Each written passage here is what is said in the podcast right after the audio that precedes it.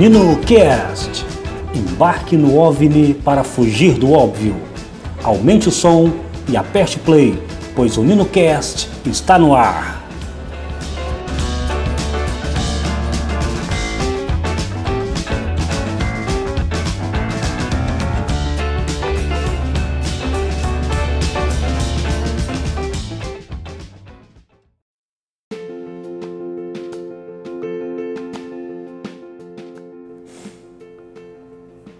Olá pessoal, estamos aqui de volta com mais um NinoCast. Eu sou o Nino Oliveira e desde já eu gostaria de desejar a todos vocês que me ouvem neste momento um Feliz Natal, de muita fé, esperança e principalmente muita fé mesmo, porque vivemos tempos de incertezas, tempos de obscuridade, onde um certo número de pessoas que detêm o poder e que se acendem sobre nós quer, querem impor a forma como comemoramos as nossas festas natalinas, como comemoramos os nossos momentos de fraternidade neste período de ano, tudo com a desculpa de que isso é bom para você, que isso é bom para mim. Pois bem, o Natal é um período onde renovamos nossas, nossos votos de fé e esperanças de dias melhores. Com isso, como todo cristão, eu posso afirmar que sou contra a banalização do Natal. Com isso, eu quero dizer que sou contra a secularização, que reduz o Natal a um período de consumismos e trocas automáticas de presentes por mera formalidade. Ou seja, fazem do Natal um período de marketing ostensivo para impulsionar o comércio e incutir o consumo. Esse tipo de Natal eu sou contra. Todos sabemos que o Natal não pode ser reduzido a árvores enfeitadas, guirlandas ou ainda muita bebida e comilança. O Natal surgiu como uma data cristã e teve o dia 25 de dezembro como dia especial, pois foi a data de nascimento do imperador Constantino, que neste período da história tornou o cristianismo como a religião oficial do império. E principalmente as celebrações de Natal, elas foram instituídas em substituição às celebrações de, dos solstícios de inverno, quando era adorado o Deus, o Deus Sol invicto. Quanto à data exata do nascimento de Jesus Cristo, que hoje comemoramos o Natal, muitos estudiosos hesitam em precisar, mas como o censo imposto pelo imperador, como dito nos evangelhos, no dia seguinte ao nascimento de Jesus, nós temos que ter em mente que José, que era o pai terreno de Jesus, ele participou de um recenseamento para os devidos registros exigidos pelo Império Romano. Tais censos visavam a contagem do povo e o respectivo recolhimento de impostos a Roma. Como o censo era em Belém, e esse período ele ocorreu entre agosto e setembro. Então, dessa forma, o nascimento de Jesus provavelmente ocorreu entre esse período, entre agosto e setembro, mas isso não diminui a importância da tradição natalina e da tradição que chegou até nós. O que importa é que a tradição natalina chegou até os nossos dias e faz com que o mundo cristão se volte para o Salvador em comemorações festivas carregadas de harmonia e simbolismo, pois é um tempo de reflexão e votos de renovação da esperança e da fé. E é dessa forma, e é dessa esperança que o, o, o profeta Isaías visualizava quando disse que um menino nos nasceu, um filho se nos deu, e o principado está sobre os seus ombros, e o seu nome será Maravilhoso, Conselheiro, Deus Forte, Pai da Eternidade, o Príncipe da Paz. Veja só, e tal esperança se concretiza quando uma mulher simples, virtuosa, recebeu a graça de Deus de ser a bem-aventurada entre as mulheres, pois dela viria o Salvador. No Evangelho de Lucas, o narrador ele impõe, ele destaca que como se deu esse nascimento, uma vez que José era galileu e precisava participar desse recenseamento, ou seja, daquele censo imposto pelo imperador. Lá no capítulo no capítulo 2 de Lucas vai estar escrito dessa forma: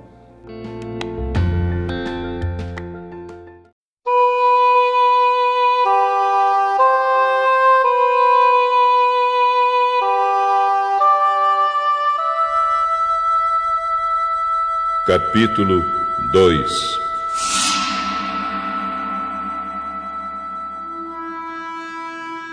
Naquele tempo, o imperador Augusto mandou uma ordem para todos os povos do império. Todas as pessoas deviam se registrar a fim de ser feita uma contagem da população. Quando foi feito esse primeiro recenseamento, Sirênio era governador da Síria. Então todos foram se registrar, cada um na sua própria cidade. Por isso, José foi de Nazaré, na Galiléia, para a região da Judéia, a uma cidade chamada Belém, onde tinha nascido o rei Davi. José foi registrar-se lá porque era descendente de Davi. Levou consigo Maria, com quem tinha casamento contratado. Ela estava grávida. E aconteceu que, enquanto se achavam em Belém, chegou o tempo de a criança nascer.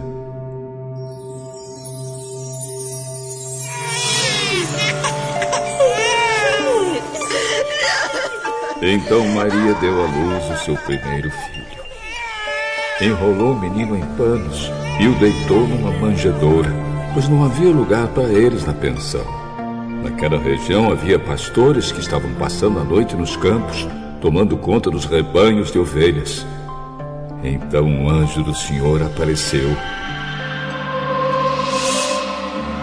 E a luz gloriosa do Senhor brilhou por cima dos pastores. Eles ficaram com muito medo, mas o anjo disse: Não tenham medo.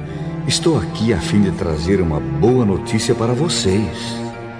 E ela será motivo de grande alegria também para todo o povo. Hoje mesmo, na cidade de Davi, nasceu o Salvador de vocês, o Messias, o Senhor. Esta será a prova. Vocês encontrarão uma criancinha enrolada em panos e deitada numa manjedoura. No mesmo instante apareceu junto com o anjo uma multidão de outros anjos, como se fosse um exército celestial.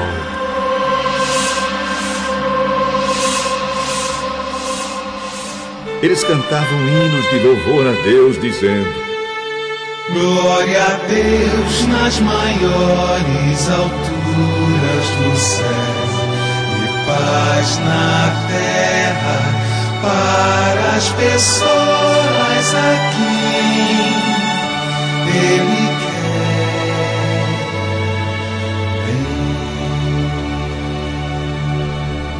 paz na terra para as pessoas a quem Ele quer bem.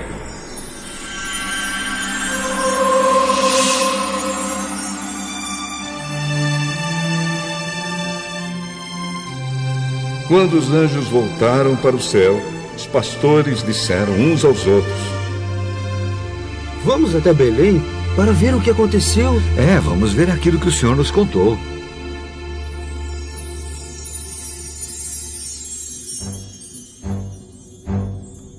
Eles foram depressa e encontraram Maria e José e viram o um menino deitado na manjedoura. Então contaram que os anjos tinham dito a respeito dele.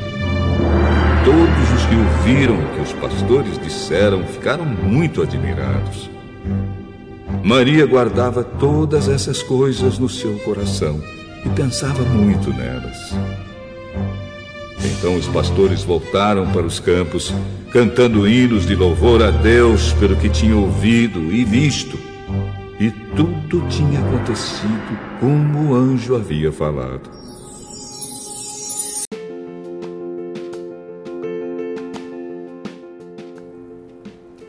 Assim, o Natal é um momento de celebração. O mundo estava em trevas e com o nascimento de Jesus, o mundo que estava em trevas viu a grande luz. O Natal, por ser um momento de celebração, toda a cristandade se volta para as comemorações. Não há figura de linguagem de amor que fale mais ao coração dos cristãos do que ler nos evangelhos os relatos da vida de Jesus Cristo, principalmente quando lemos palavras de amor e doação, como: Isto é o meu corpo e meu sangue derramado por vós. Ou ainda, como não se sentir compungido ao ler que Jesus, ele veio para, para os que eram seus, mas os seus não o receberam. Mas a todos quantos o receberam, deu-lhes o poder de serem feitos filhos de Deus, a saber, aos que creem no seu nome, os quais não nasceram do sangue, nem da vontade da carne, nem da vontade do homem, mas da vontade de Deus, o nosso Pai que estás nos céus. Hoje, o Natal é um símbolo para toda a cristandade, em que pese haver alguns poucos desprovidos de empatia, respeito pela devoção e, por que não, desprovidos de fé, feito umas bestas feras. Eu digo nestes termos porque os mesmos não são obrigados a compactuarem com as minhas tradições cristãs, com as suas tradições cristãs, mas deveria ao menos respeitar e não querer impor a sua visão cinzenta de mundo a todos aqueles que professam a fé e celebram o Natal com o advento do Rei dos Reis, o Príncipe da Paz, o nosso prometido Emanuel, o Deus conosco nesse tempo tão turbulento, nesse tempo tão obscuro, onde o Príncipe da Paz chega e aquece os nossos corações com luz, porque nós andávamos em trevas e com o advento de Jesus Cristo como Filho de Deus prometido, nós saímos daquele período nebuloso e obscuro para um reino celestial, um reino de paz, amor e esperança. Vivemos uma era onde todas as religiões são benquistas, exceto o cristianismo, com seus valores, sua ética e sua moral, ou seja, toda aquela cosmovisão que fundamentou e, foi a pedra angular da civilização ocidental. Infelizmente, hoje, ao invés de Scrooge, temos vários protótipos de Herodes que busca a todo custo silenciar a voz da cristandade. Herodes era um dissimulado, ele não queria adorar o menino Jesus, e sim eliminá-lo, pois ele era a única esperança de um povo que ao longo da sua história foram os, o povo mais escravizados e perseguido. Sim, os judeus foram escravos no Egito, na Babilônia, pelos assírios e posteriormente viveram sob o jugo de Roma. E por falar nisso, hoje, ao invés de Scrooge, temos hoje vários protótipos de Herodes que busca a todo custo silenciar a voz da cristandade. No livro Encontro de Natal, Charles Dickens conta a história de Scrooge, um homem avarento, ranzinza, que não suportava o Natal e nem fazia questão de ser uma pessoa agradável com quem passasse pelo seu caminho. Ou seja, era o pior tipo de vizinho, o pior tipo de pessoa, era um intragável nato.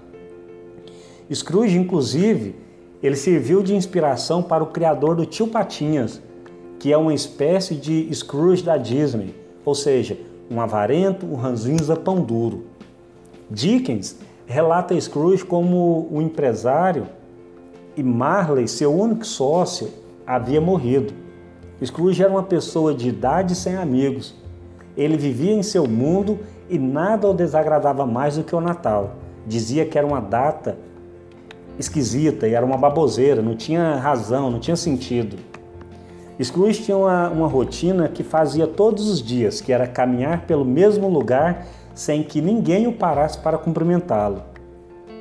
O que é interessante que a, todo esse, esse estado de espírito é, obscuro e cinzento de Scrooge começa a mudar na véspera de Natal. Quando ele chega em sua casa, algumas coisas bizarras começam a acontecer. Entre elas, o fantasma de Marley, seu antigo sócio que morreu há alguns anos. O fantasma de Marley aparece para ele de forma medonha, cheio de correntes, preso em uma cintura, preso pela cintura, com um recado.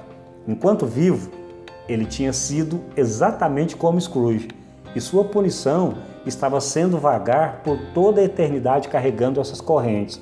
Mas ainda havia esperança para Scrooge. Naquela noite, três fantasmas do Natal iriam visitá-lo e levá-lo para refletir sobre os seus atos. O segundo espírito apareceu para ele. Ele viu uma luz muito forte que vinha do outro lado do quarto. Scrooge entrou nele. As paredes eram verdes e havia milhares de pratinhos de comida e um gigante com uma tocha resplandecente. Era o espírito dos natais presentes. Ambos se transportaram para o centro da cidade, onde se via muito movimento, as lojas abertas e muita gente comprando coisas para a ceia de Natal. Depois, o levou à casa de Bob Chattery e viu a sua família, como eles eram felizes apesar de serem tão pobres e que seu pequeno filho Tim estava doente. Finalmente, o levou à casa de seu sobrinho Fred. Fred era o sobrinho do, do Scrooge, onde pôde ver como gozavam e desfrutavam todos da noite de Natal, comendo, rindo, brincando, apenas sendo felizes. Depois disso, voltou ao seu quarto. É engraçado que nós temos que perceber a magia do Natal aqui enquanto, enquanto simbolismo da cristandade. Veja só. E como não poderia ser, no último, no último espírito que veio visitá-lo, o último espírito que veio visitá-lo era tão funesto, tão escuro, que ele não conseguiu ver a cara desse espírito era o espírito dos próximos natais, dos futuros natais. Este lhe mostrou que as pessoas comentavam nas ruas que alguém havia morrido. Depois, o levou a um lugar onde estavam algumas pessoas vendendo as posses dessa pessoa que havia morrido. E também lhe mostrou a casa do seu empregado Bob, onde pôde ver seu filho menor havia morrido e que todos estavam muito tristes. Por, por último, o levou a ver um cadáver desse homem que estava em sua cama coberto com lençol.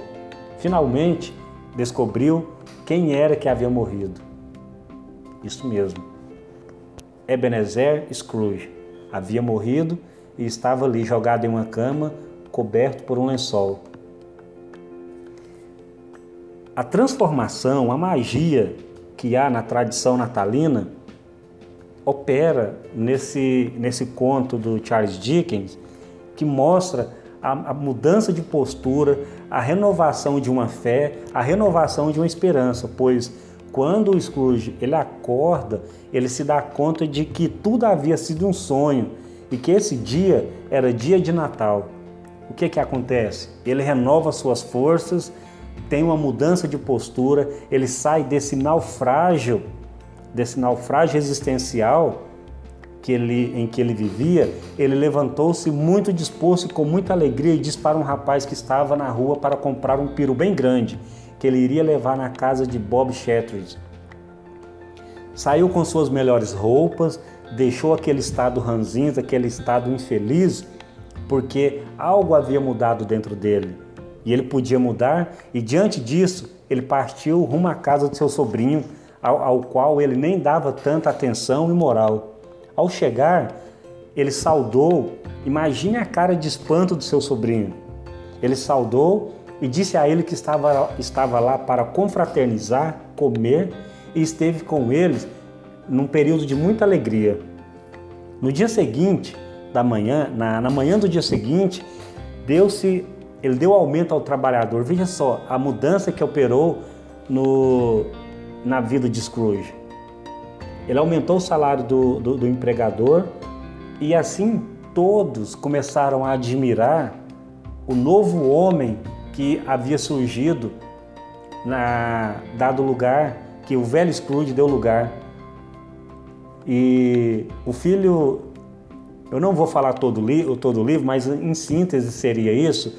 E o que é interessante é que o filho de Bob, o pequeno Tim, ele gritou e disse: e que Deus, e que Deus nos abençoe a todos.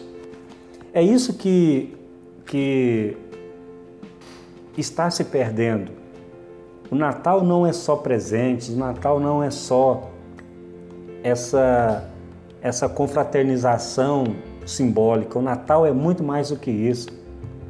O Natal, ele, ele é um período onde é um momento de reflexão, mudança de postura e principalmente renovação da fé. Saber que se hoje nós estamos aqui comemorando, é porque Deus olhou para o mundo e apesar de ver que o mundo que o mundo é composto por pessoas más, pessoas injustas, ele olhou para nós e enviou seu único filho. Ele enviou seu único filho para morrer pelos nossos pecados, por nossas injustiças e, e que nós possamos possamos ter essa, essa crítica de que é tempo de mudar. Dickens ele aproveitou para fazer uma crítica social e, tender, e tentar reacender nas pessoas o espírito natalino de generosidade e caridade. É isso que precisamos. Não é cair naqueles chavões, mais amor, por favor. Ah, quando nós nos deparamos com esse conto de Natal, é uma pena. É, nós temos que lastimar, porque é uma pena que hoje as pessoas não leem mais, as, não leem mais a Bíblia e muito menos livros que impactem e nos traz de volta, traz de volta velhos conceitos de ética e de moralidade e principalmente que nos impulsiona a buscar o que nos é transcendente. Deus, ao olhar para a terra, não viu um justo sequer. Por isso ele enviou Jesus Cristo. A Bíblia relata relata da seguinte forma: porque Deus amou o mundo de tal maneira que deu seu único filho, seu filho unigênito, para que todo aquele que nele crê não pereça, mas tenha a vida eterna. É isso que o Natal simboliza. O Natal simboliza amor, esperança e principalmente fé, pois sem fé é, é impossível agradar a Deus.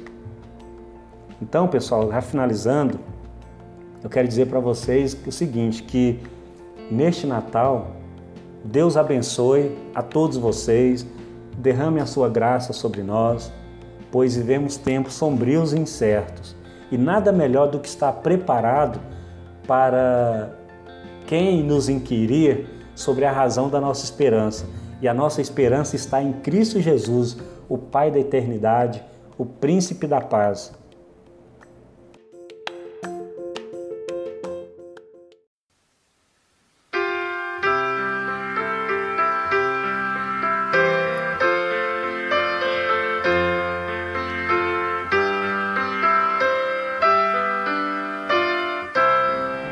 Bem, pessoal, chegamos ao fim de mais um episódio do NinoCast.